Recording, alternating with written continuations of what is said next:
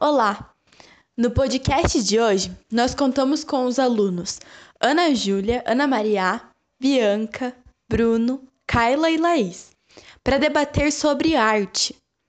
Algumas teorias e fundamentos importantes, buscando entender como esse tema funciona no mundo e suas relações com outras áreas da sociedade. Para começar, nesse momento, nós discutiremos um pouco sobre arte, os seus conceitos e características.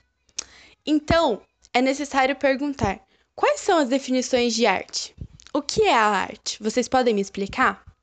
Arte é uma palavra que se origina do vocabulário latino ars, que significa técnica ou habilidade. A gente pode dizer que é uma manifestação humana, comunicativa e com certeza muito antiga.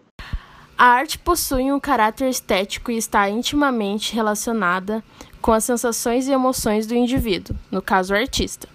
Como vimos em pinturas, dança, na música, cinema, literatura e em tantos outros. Então, a arte surge a partir de uma experiência vivida, ou seja, é transformando um objeto em conhecimento sensível. O artista ele faz uma captura do que está aparente e cria, cria em formas que não podem ser explicadas mas são apenas percebidas.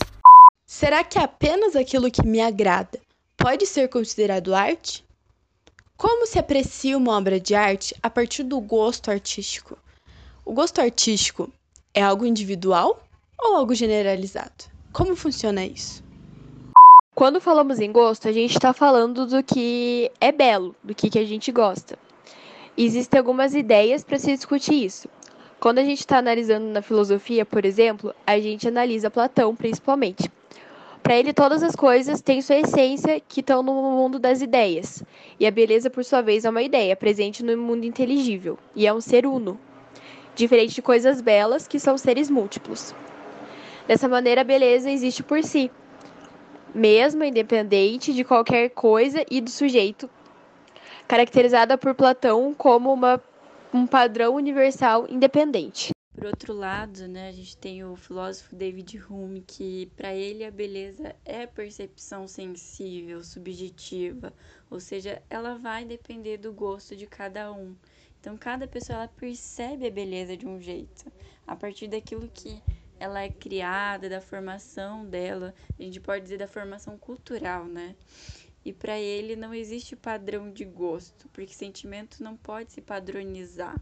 Depende só do prazer, que é sempre certo e real. Partindo desse ponto, é necessário analisar a questão do gosto. O ser humano é capaz de racionalizar, fazer avaliações, comparações e, em seguida, formular conceitos. Esses juízos formulados podem estar baseados em valores, sejam eles morais, caracterizando algo como certo ou errado, bom ou mal, sejam eles estéticos, definindo o belo e o feio. O juízo de valor estético tradicionalmente busca julgar se algo é agradável aos sentidos, sendo belo, ou desagradável, sendo feio. Mas quando falamos sobre arte, existe um problema ao se julgar por essas ideias. O fato é que não existe obra de arte feia. Quem produz arte possui conhecimento e sabe como criar uma obra, muitas vezes ressignificando algo feio, tornando belo. A partir do ponto de vista de quem aprecia a arte, é importante ter conhecimento de técnicas que existem em diferentes tipos de arte, para que se possa entender como aquilo foi feito. Entender a beleza da arte, uma forma de arte feia, não é obra de arte. Bom, o gosto não é preferência arbitrária. Ele tem que ser educado por meio de uma predisposição do sujeito em conhecer sem preconceitos as possibilidades e significados de uma obra de arte. O mau gosto existe quando os significados já estão prontos e nos são impostos sem possibilidade de questionamento. Existe alguma função específica para a arte? Ela se encaixa em algum lugar? Para que ela serve? Como ela se relaciona com a cultura em diferentes contextos históricos. Bom, e com certeza a gente pode dizer que a arte tem uma importante função social, porque é onde são expostas características históricas e culturais de uma determinada sociedade. Tipo, o homem primitivo, ele já utilizava da arte. Seja com desenhos rupestres, ou com músicas, ou com danças, ou até mesmo com rituais que, naquele momento, para aquela época, tinha uma utilidade. Na Idade Média, por exemplo, era sempre ligado pela Igreja Católica para relatar histórias bíblicas. Muito antes da fotografia existir, na Grécia, no século V a.C., o povo usava das pinturas e esculturas para buscar uma cópia da realidade. Arte seguiu diversos modos, né, características em diferentes épocas. Nos dias atuais, na idade contemporânea que a gente vive, ela pode ser usada para representar a história da humanidade.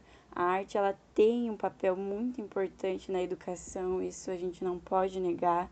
Ela representa a cultura, ela pode ser usada como protesto, ela pode trazer ideias, romper costumes. Então, a arte ela é bem completa. Mais uma coisa que precisamos discutir é se existe alguma relação entre a arte e a moral. Existe alguma barreira entre elas ou como elas funcionam, como elas se encaixam? Elas caminham juntos ou não? A arte dialoga com a moral, porque apesar de possuir a liberdade de se expressar de infinitas maneiras, é, o artista precisa seguir algumas regras, dependendo da sua cultura, né, para desenvolver seu trabalho. E quando isso é quebrado, pode sofrer algum tipo de crítica ou punição. No mais, a arte é livre e, assim como a moral, ela continuará a existir, é, enquanto a criatividade e a subjetividade por trás das nossas ideias se relacionam.